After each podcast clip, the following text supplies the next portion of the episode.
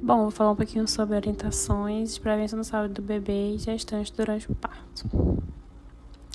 Bom, é necessário que sejam fornecidas algumas orientações, principalmente pela equipe de enfermagem, pela obstetra e anestesista, para que a gestante possa se sentir segura nesse momento bem delicado.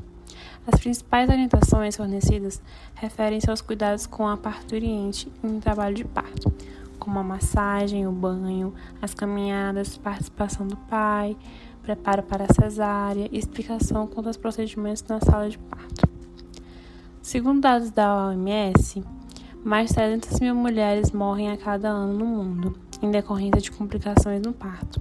Com isso, é importante que sejam tomadas medidas preventivas para não pôr a situação da paciente do bebê em risco, como, por exemplo, fazer o pré-natal, já que nele é capaz de identificar possíveis riscos né, para que possam ser tratados futuramente, como hipertensão, diabetes, obesidade, lúpus, mau hálito, tabagismo, sedentarismo e até a pré-eclâmpsia. Com isso, é importante orientar a gestante sobre a importância dos exercícios físicos adequados. Já na hora do parto, pode acontecer algumas complicações hemorrágicas, devido a problemas na, na contração uterina e complicações relacionadas a alterações da vitalidade do bebê e a adequada passagem do mesmo pelo canal de parto. Com isso, é importante a adequada condução do trabalho do parto, a criação de uma boa relação entre médico e o paciente, o esclarecimento de dúvidas, probabilidades e a boa condução do pré-natal.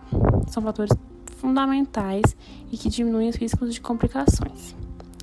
Se mesmo assim algo vier a acontecer, a equipe estará preparada para lidar com a situação por conta desses fatores. É importante destacar, aliás, que as medidas muitas vezes podem ser altamente eficazes para evitar complicações no parto.